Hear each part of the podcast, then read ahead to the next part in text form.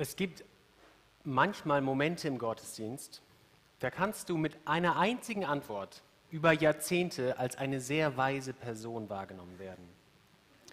Wer ist Samuel Langhorne Clemens?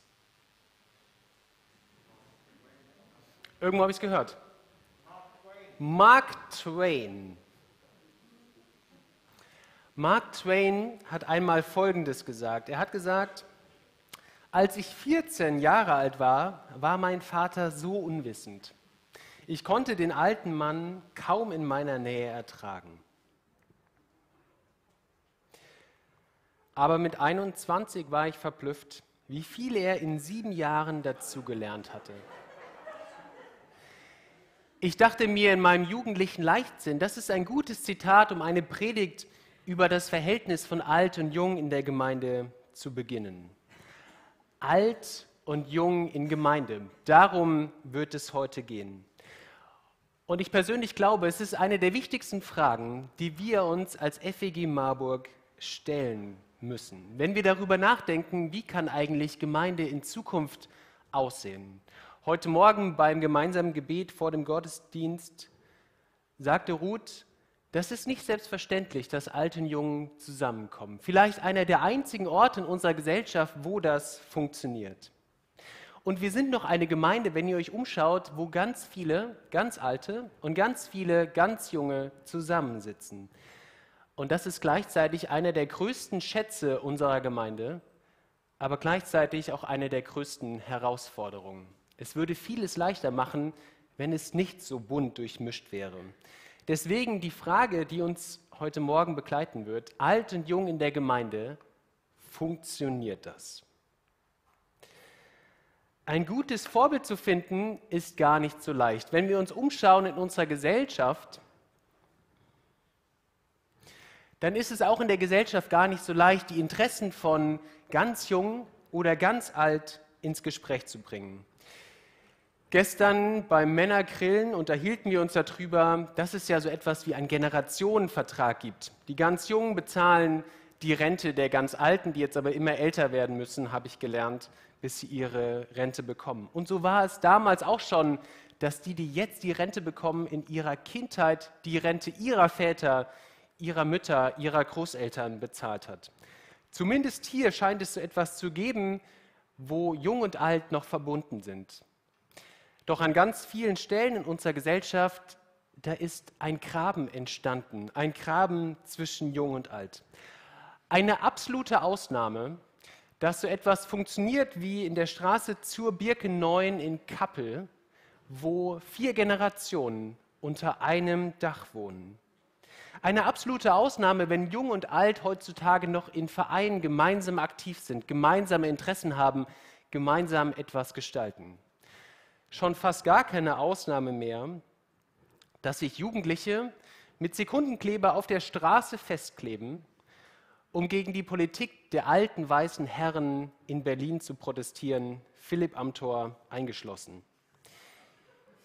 Die Gräben sind tief geworden zwischen Jung und Alt und es stellt die Frage, ist das eigentlich zum Scheitern verurteilt? Kann das eigentlich noch funktionieren? Wenn es in Gesellschaft nicht funktioniert, wie soll es dann funktionieren. Doch wie in guter evangelischer Tradition schauen wir nicht nur nach links und nicht nur nach rechts, um nach einem Vorbild zu suchen, sondern wir blättern ein paar Jahrhunderte zurück. Denn Gemeinde im Neuen Testament beginnt damit, dass Menschen sich um Jesus versammeln. Den Anfang dieser Gemeinschaft machen zwölf Jünger. Diese Punkte hier vorne, das hilft für das weitere Verständnis der Predigt, symbolisieren Menschen. Zwölf Jünger, ganz unterschiedlich, aber die sich um Jesus Christus versammeln. Und nachdem Jesus fortgegangen war und der Verräter Judas durch Matthias ersetzt wurde, da entsteht so etwas wie die erste Gemeinde. Zwölf Männer. Und hinzu kommen weitere Männer und Frauen und Kinder, alte und junge, die Jesus über den Tod hinaus die Treue gehalten haben, die erfahren haben, Jesus ist nicht nur für mich gestorben, sondern auch auferstanden und die gemeinsam Gemeinde bilden. Und dann lesen wir das, das, was Christel heute schon zitiert hat, in Apostelgeschichte 2, 42. Sie blieben aber beständig in der Lehre der Apostel, schreibt Luther, und in der Gemeinschaft und im Brotbrechen und im Gebet. Und die Gemeinde wächst. Immer mehr Menschen aus dem Umfeld dieser Männer und Frauen kommen dazu. Alles noch kein Problem, denn diese Neuen waren nicht wirklich fremd. Alles waren Juden. Es war vollkommen klar, was man zu essen hatte. Es war vollkommen klar, dass alle Männer in dieser Gemeinschaft seit frühester Kindheit beschnitten waren. Es war klar, welche Feiertage eingehalten wurden. Es war klar, was gibt es zu essen nach dem Gottesdienst oder welche Lieder singen wir eigentlich in der Synagoge oder in unseren Hausgemeinschaften. Um die Gemeinde herum gab es so etwas wie eine unsichtbare Mauer, die aus Herkunft, Kultur und gemeinsamen Bräuchen bestand. Man könnte sagen, erstaunlicherweise gab es nie Streit über die Spotify-Playlist. Doch irgendwann gab es ein Problem und es ist schwierig, einem Problem einen Namen zu geben, aber unser Problem hatte einen Namen und der Name des Problems war Cornelius. Wir lesen in Apostelgeschichte 10, in Caesarea lebte ein römischer Offizier namens Cornelius, ein Hauptmann, der zum sogenannten italischen Regiment gehörte. Cornelius war ein frommer Mann, der mit allen, die in seinem Haus lebten, an den Gott Israels glaubte. Er gab großzügige Spenden für die Bedürftigen in der jüdischen Bevölkerung und betete treu und regelmäßig. Das Problem war gar nicht so sehr dieser Cornelius selbst, sondern dass Gott mit Cornelius einen Plan verfolgte. Er verfolgte den Plan, durch Cornelius diese unsichtbare Mauer um die Gemeinde herum aufzusprengen. Cornelius sollte nämlich Teil dieser Gemeinde werden. Das sorgte, gelinde gesagt, bei der ersten Gemeinde für leichte Irritationen. Wie sollte denn jemand wie Cornelius Teil dieser Gemeinde werden? Ein römischer Hauptmann, ein Heide, ein Nichtjude, ein Unbeschnittener, da könnte ja jeder kommen. Das würde ja alles verändern, die Art und Weise, wie wir Gemeinde gestalten, die Art und Weise, wie wir Gottesdienste feiern. Ich drücke es mal so aus, wie es die toten Hosen gemacht haben. Und wie du wieder aussiehst. Löcher in der Hose und ständig dieser Lärm. Was sollen denn die Nachbarn sagen? Und dann noch deine Haare, da fehlen mir die Worte. Doch Petrus erkennt etwas. Gott zeigt ihm etwas, was für die Gemeinde ein Meilenstein wird. Da sagt Petrus, wahrhaftig, jetzt wird mir erst richtig klar, dass Gott keine Unterschiede macht zwischen den Menschen. Er fragt nicht danach, zu welchem Volk jemand gehört, sondern nimmt jeden an, der Ehrfurcht vor ihm hat und tut, was gut und richtig ist. Mit Cornelius war der Damm gebrochen. Ich bin überzeugt, dass dieser Klassiker meiner Jungstadtzeit, der Mauerbrecher-Song, zu dieser Zeit entstanden ist. Die Mauer ist weg. Hier bricht etwas zusammen, was jahrhundertelang Bestand hatte. In Apostelgeschichte 10, 45 kommt schon dann die erste Flutwelle. Man stellt fest, auch die Nichtjuden, und jetzt wird es bitter, empfangen den Heiligen Geist. Und nur sieben Kapitel später kommen Massen an Griechen, die sich bekehren, und einflussreiche Frauen, wahrscheinlich beides gleich herausfordernd für den klassischen jüdischen Mann um 35 nach Christus. Die Gemeinde hat sich verändert. Neue Gerichte, neue Gerüche beim gemeinsamen Mittagessen, exotische Kleidung im Gottesdienst, Gebete in fremden Sprachen, ungewohnte Rhythmen bei der Musik. Aus der Urgemeinde ist ein ziemlich bunter Haufen geworden. Doch es ist ähnlich wie bei unserem Wetter. Wenn viele Tage die Sonne scheint und es immer warm ist, irgendwann kracht es am Himmel. Und so lesen wir es auch von den ersten Gemeinden und wir greifen uns mal beispielsweise eine raus, nämlich die Gemeinde in Kolosse. Und da kracht es gewaltig, weil hier unterschiedliche Interessen zwischen den Griechen und den Juden aufeinander prallen. Da lesen wir über folgende Streitpunkte. Juden und Griechen stritten sich darüber, ob man jetzt Schweinefleisch essen darf oder nicht. Man diskutierte, ob sich die Neubekehrten, vielleicht ist das Bild unpassend, beschneiden lassen sollten oder nicht. Ich lasse alle Männer kurz durchatmen. Männer und Frauen zankten um das richtige Essen nach dem Gottesdienst. Sklaven und ihre Herren feilschten um den freien Sonntag. Da kracht etwas aufeinander. Unterschiede knallen aufeinander.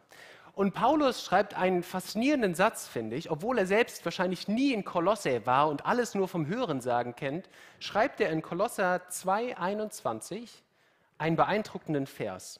Da gibt er nämlich einfach im Zitat, ohne Zitatangabe wieder, was sagen eigentlich die Leute da in Kolosse. Und da steht in meiner freien Übersetzung folgendes, ist das nicht? Fasst das nicht an? Lass das stehen. Drei Zitate, Paulus fasst das gut zusammen, wie die Stimmung ist. Es rumort und kracht in Kolosse. Hier geht es nicht vorrangig um die Spannung zwischen alt und jung, sondern hier knallen Kulturen, Herkünfte, Bräuche aufeinander. Aber wozu es führt, ist aus meiner Sicht sehr vergleichbar. Hier sind tiefe Gräben entstanden. Und ich denke, vieles von dem lässt sich auf unsere Frage heute Morgen übertragen.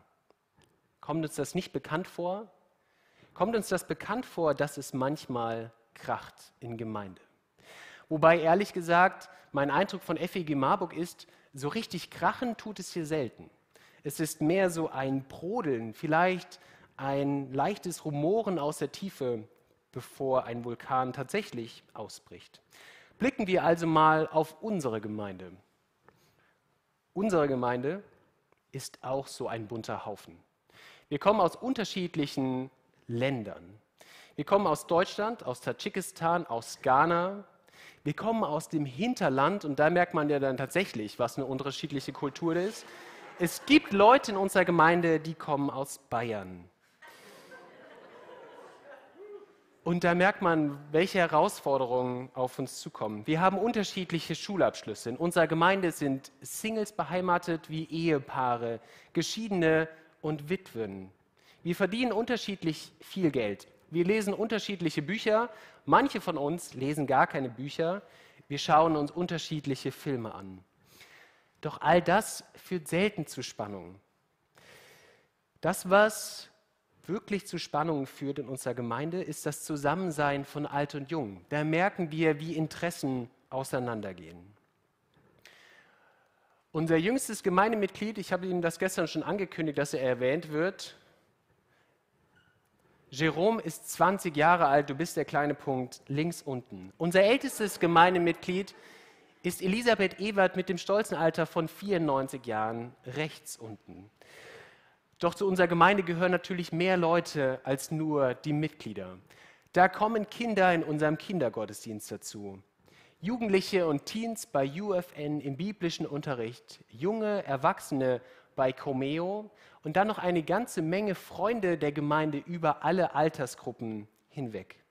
Und unter der Woche finden altersspezifische Angebote statt, wo jede Gruppe, jede Altersgruppe ganz ihren eigenen Bedürfnissen entsprechend sich treffen kann. Streng getrennt, so wie es in einem Tierpark wenig Sinn macht, das Gehege von den Giraffen und den Eisbergen zusammenzulegen. Das führt manchmal zu Spannungen. So treffen sich unsere Senioren im Seniorenkreis, die jungen Leute bei Comeo. Es gibt einen Kindergottesdienst parallel zu unserem Gottesdienst. Hier darf man sich entfalten. Doch es gibt ein Problem. Es gibt einen Ort, wo alle zusammenkommen, wo quasi die Gehege, die Türen von den Gehegen geöffnet werden und alle in so einer Manege zusammentreffen. Und dieser Ort, ihr ahnt es, ist der Gottesdienst. Hier kann man sich streiten über Krokodile auf der Bühne, über die Schriftgröße der Folien, über den Kleidungsstil des Predigers, über die Auswahl der Bibelübersetzungen. Doch selbst im Gottesdienst gibt es noch mal einen Ort, wo es am meisten rumort, wo es am lautesten ist, wo sich die Geister scheiden, wo es neben ganz viel Lust zu ganz viel Frust kommt und dieser Ort ist die Musik. Wie gesagt, nicht das einzige Spannungsfeld, aber eines, an dem man sehr gut die Spannung zwischen alt und jung festmachen kann. Und ich stelle mal eine These in den Raum. An unserem Umgang mit der Musik im Gottesdienst wird sich zeigen, ob wir eine Gemeinde auch in Zukunft für alt und jung sein können. Es ist wahrscheinlich Debbie zusammengezuckt und hat sich gefragt, was habe ich mir da eingefangen mit der Leitung der Musik? Aber du darfst dich entspannen, Debbie, weil ich glaube, es ist Aufgabe von jedem Einzelnen von uns. Und es ist meine feste Überzeugung, wenn wir es schaffen, dieses Thema der Musik gut für uns zu lösen, einen guten musikalischen Kompromiss zu finden zwischen Alt und Jung, dann wird uns das auch an anderen Stellen der Gemeinde gelingen. Doch wir stellen fest, dass wie in Kolosser hier unterschiedliche Meinungen aufeinandertreffen. Es gibt unterschiedliche Meinungen zur Lautstärke zwischen Jung und Alt. Unterschiedliche Meinungen zur Liedauswahl. Ich habe es sehr gut getroffen. Danke, Christel, mit Paul Gerhardt. Unterschiedliche Meinungen dazu, welche Instrumente wir auf der Bühne spielen sollten. Unterschiedliche Meinungen zwischen Jung und Alt. Ich habe mir viel Zeit genommen, die Herausforderungen zu beschreiben. Und ich glaube, es ist gut wahrzunehmen, wo es rumort. Nicht anders ist es in Kolosse. Da schreibt Paulus davon, dass es heftige Auswirkungen hat, dass es in der Gemeinde zu Spannungen kommt. Da gibt es Zorn innerhalb der Gemeinde, große Frustration. Menschen können nicht mehr gut miteinander reden, sie können sich nicht in die Augen schauen. Ist das Projekt Gemeinde zum Scheitern verurteilt? Zerreißt es den Leib Christi nicht nur im Großen, nicht nur zwischen evangelisch-katholisch und orthodox, nicht nur zwischen freikirchlich und landeskirchlich, nicht nur zwischen liberal und konservativ, sondern zerreißt es auch Gemeinde immer wieder im Inneren, an der Gottesdienstgestaltung und am Liedgut.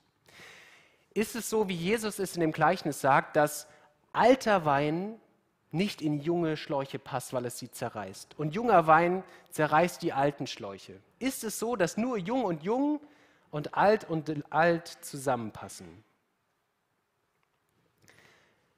Nein, sagt Paulus, es kann, es muss, es wird funktionieren, wenn wir uns manche Dinge bewusst machen. Und ich gebe euch vier kurze Gedanken mit, anknüpfend an das, was Paulus an die Gemeinde in Kolosse schreibt. Und ich bitte euch, das für euch mal zu prüfen. Egal, ob du 25 oder 75 Jahre alt bist, ich glaube, für beide ist es relevant und auch wenn du dazwischen bist das erste Kennzeichen, was Paulus uns sagt. Die Gemeinde steht alt und jung offen. Das ist Kennzeichen von Gemeinde. Paulus schreibt in Kolosser 3, Vers 11, hier ist nicht mehr Grieche oder Jude, beschnittener oder unbeschnittener, nicht Grieche, Sküte, Sklave oder Freier, sondern alles und in allem Christus.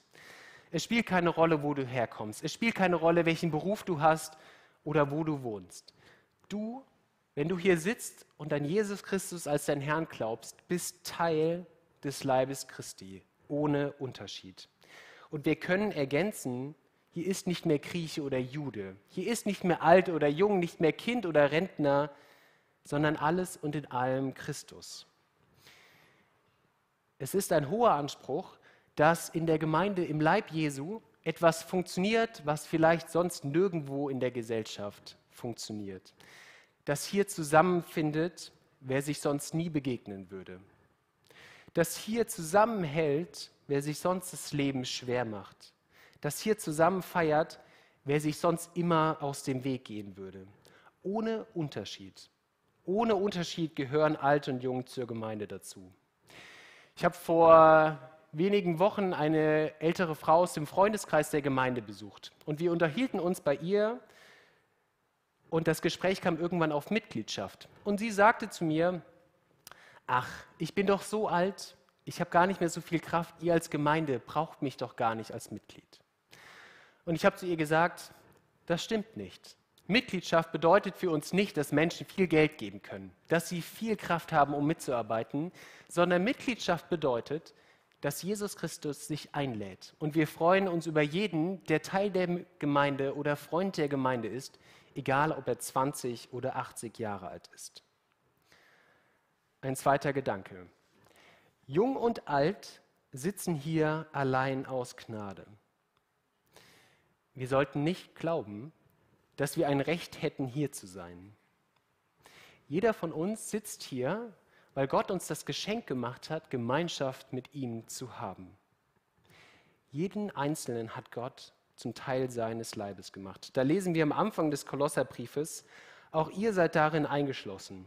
Früher lebtet ihr fern von Gott und eure feindliche Haltung ihm gegenüber zeigte sich in all dem Bösen, was ihr getan habt. Doch jetzt hat Gott euch mit sich versöhnt durch den Tod, den Christus in seinem irdischen Körper auf sich nahm. Denn Gott möchte euch zu Menschen machen, die heilig und ohne irgendeinen Makel vor ihn treten können. Wozu kann das führen? Aus meiner Sicht muss es zu Demut und Dankbarkeit führen. Wann bist du das letzte Mal vorne durch die Tür gegangen oder durch irgendeinen Seiteneingang dieser Gemeinde und hast dir bewusst gemacht, es ist nicht selbstverständlich, dass ich hier sein darf. Es ist nicht selbstverständlich, sondern ein Geschenk, was ich Woche für Woche neu in Anspruch nehmen darf, dass Gott mich eingeladen hat. Es kann sein, dass du vor Jahrzehnten beim Bau dieses Gemeindehauses die Elektroleitung in die Wände gezogen hast. Es kann sein, dass du seit Jahrzehnten mit deiner Spende ermöglicht, dass hier die Lampen leuchten und die Heizung funktionieren. Es kann sein, dass du mit dem Jugendkreis vor Wochen das ganze Gemeindehaus gewischt hast. Trotzdem ist es nicht dein Recht. Trotzdem sitzen wir alle hier und ich stehe hier, weil Jesus uns einlädt. Es ist ein Geschenk Gottes, dass wir hier sitzen dürfen. Es sollte uns demütig und dankbar machen. Ein dritter Gedanke. Das Zentrum der Gemeinde ist Christus. In der Gemeinde in Kolosse lesen wir von einer Person, die sich selbst sehr wichtig nahm. Ihre eigene Meinung, ihre eigenen Überzeugungen und andere versuchte auf eine ungute Weise davon zu überzeugen. Und das machte sie so eindringlich, dass Paulus schreibt, dass Menschen in der Gefahr stehen, vom Glauben abzufallen. Weil wenn wir es halbwegs ernst nehmen und Gemeinde die Liebe ausdrücken soll, die Jesus uns entgegenbringt, dann bringt das in Zweifeln, wenn man in Gemeinde Lieblosigkeit feststellt oder Hartherzigkeit. Die Worte von Paulus sind deutlich. Da schreibt er, lasst euch das Heil von niemanden absprechen, der sich darin gefällt, in vorgespielter Demut nicht Gott selbst anzubeten, sondern die Engel, und der sich auf irgendwelche Vision beruft, die er angeblich gehabt hat. Die selbstsüchtige Einstellung solcher Menschen bringt sie dazu, sich ohne jeden Grund aufzuspielen, statt sich an den zu halten, der das Haupt der Gemeinde ist. Er, das Haupt der Gemeinde, sorgt dafür, dass der ganze Leib, der ganze Leib, gestützt und zusammengehalten durch die verschiedenen Gelenke und Bänder, so wächst, wie Gott es möchte. Das Zentrum unserer Gemeinde ist nicht irgendeine äußere Form. Es ist kein Klang.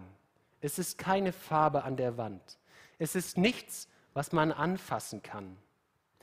Wir singen Lieder im Gottesdienst. Wir sprechen Gebete im Gottesdienst. Wir hören auf eine Predigt im Gottesdienst.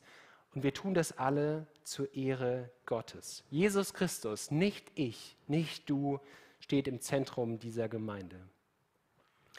Und dann ein letzter Gedanke. Alt und jung, ertragt einander in Liebe. Ein letzter sehr wichtiger Satz zu diesem Thema aus Kolosser 3, die Verse 12 und 13. Geschwister, ihr seid von Gott erwählt. Ihr gehört zu seinem heiligen Volk. Ihr seid von Gott geliebt. Darum kleidet euch nun in tiefes Mitgefühl, in Freundlichkeit, in Bescheidenheit, in Rücksichtnahme und Geduld. Das war die neue Genfer Übersetzung und Luther schreibt dann weiter, ertragt einander und vergebt einander, so wie Christus euch vergeben hat. Das Bild, was Paulus malt, ist nicht so rosarot wie das Hemd von Ralf Schneider, sondern es macht deutlich, in der Gemeinde wird es immer Spannung geben. Es wird immer Spannung geben, weil hier unterschiedliche, tut mir leid, Ralf, weil hier unterschiedliche, das kam mir nur gerade in den Sinn, weil hier unterschiedliche Interessen immer aufeinandertreffen werden. Und Paulus sagt, es wird nicht rosarot werden. Es wird so sein, dass man aneinander verzweifelt. Es wird so sein, dass man Lieder singt, von denen man denkt, die haben mir nichts zu sagen. Dass man sich aneinander stößt. Doch Paulus sagt trotzdem oder gerade deswegen, geht freundlich miteinander um und ertragt einander, vergebt einander, wie ich euch vergeben habe. Viel hängt an der Musik. Doch ich bin überzeugt, es geht nicht um die Frage, ist das richtig oder falsch, sondern bei Musik geht es um mir wichtig und dir wichtig. Wie sollte mir die Lieder, die ihr eben erzählt habt, so viel bedeuten wie euch? Neulich war ich im Altenheim bei einer älteren Frau aus der Gemeinde und sie erzählte mir von einem Lied, was ihr unfassbar viel bedeutet seit ihrem neunten Lebensjahr, als sie krank mit Windpocken im Bett lag und ihre Mutter ihr das Lied beigebracht hat. Und seitdem singt sie es immer, immer wieder. Wie sollte mir ein Lied von Dietrich Bonhoeffer so viel bedeuten wie für ihn, als er es geschrieben hat, kurz vor seinem Tod? Wie sollte ein Lied, das ein Jugendlicher am Tag seiner Bekehrung hört, jemals mir so viel bedeuten wie dieser Person? Bei meiner Vorstellung vor 14, 15 Monaten hat mich jemand aus der Gemeinde gefragt, ob wir eigentlich mehr lieben als andere. Ich weiß nicht mehr, wer es war, ich weiß nur, die Person saß hinten links. Und ich habe geantwortet, wahrscheinlich tun wir es nicht. Aber irgendwie ist das auch unser Anspruch. Unser Anspruch ist, dass wir lieben können, weil Jesus uns zuerst geliebt hat. Und das fordert Paulus von uns. Ich kann lieben, weil Jesus mich zuerst geliebt hat. Ich kann verzeihen, weil Jesus mir zuerst verziehen hat. Ich kann geduldig sein, auch bei der Musik, weil Jesus auch mit mir geduldig ist. Ich kann etwas ertragen, weil Jesus auch bei mir viel erträgt. Ich habe eine Hoffnung für unsere Gemeinde, dass wir das beherzigen und dass es zu dem führt, was Paulus am Ende schreibt. In Kolosser 3, Vers 16 steht ein faszinierender Satz. Da schreibt er von seiner Hoffnung für Gemeinde. Er schreibt, lasst die Botschaft von Christus bei euch ihren ganzen Reichtum entfalten. Unterrichtet einander in der Lehre Christi und zeigt einander den rechten Weg. Tut es mit der ganzen Weisheit, die Gott euch gegeben hat. Singt Psalmen, Lobgesänge und von Gottes Geist eingegebene Lieder. Singt sie dankbar und singt sie aus tiefstem Herzen zur Ehre Gottes. Diese Predigt setzt keinen Deckel auf den Topf. Sie soll uns nicht zum Schweigen bringen, weil das Wasser hört nicht auf zu kochen, wenn man einen Deckel draufsetzt. Das Wasser kocht weniger, wenn man die Temperatur runterdreht. Und ich fordere uns heraus, ob du ganz jung, ganz alt oder irgendwo dazwischen bist, dass wir auf eine gute Art und Weise das Gespräch darüber suchen, was uns in Gemeinde wichtig ist. Und in der erweiterten Gemeindeleitung denken wir konkret darüber nach, wie wir das gestalten können. Und wir haben eine Kinderreferentin berufen für unsere Kinder und gleichzeitig denken wir im Diakonat praktische Hilfe über einen Besuchsdienst für unsere alten und kranken Geschwister nach. Und wir arbeiten an einem Liedgut, das möglichst vielen gerecht wird. Gemeinde aus Alt und Jung. Kann das funktionieren? Ja, es kann funktionieren. Und es fängt bei jedem von uns an. Mit den Gedanken, mit den Worten, mit denen wir in diese Gemeinde kommen. Und vielleicht kannst du diese Gedanken, diese Worte an den Anfang von dem stellen, wie du in Gemeinde gehst. Ich glaube, wir hätten viel gewonnen, wenn wir uns so begegnen würden. Wenn wir sagen, ich freue mich darüber, dass wir beide Teil der Gemeinde sind. Ich möchte hören, was dir wichtig ist und dir erzählen, was mir wichtig ist. Und lass uns gemeinsam überlegen, wie eine gute Lösung aussehen kann.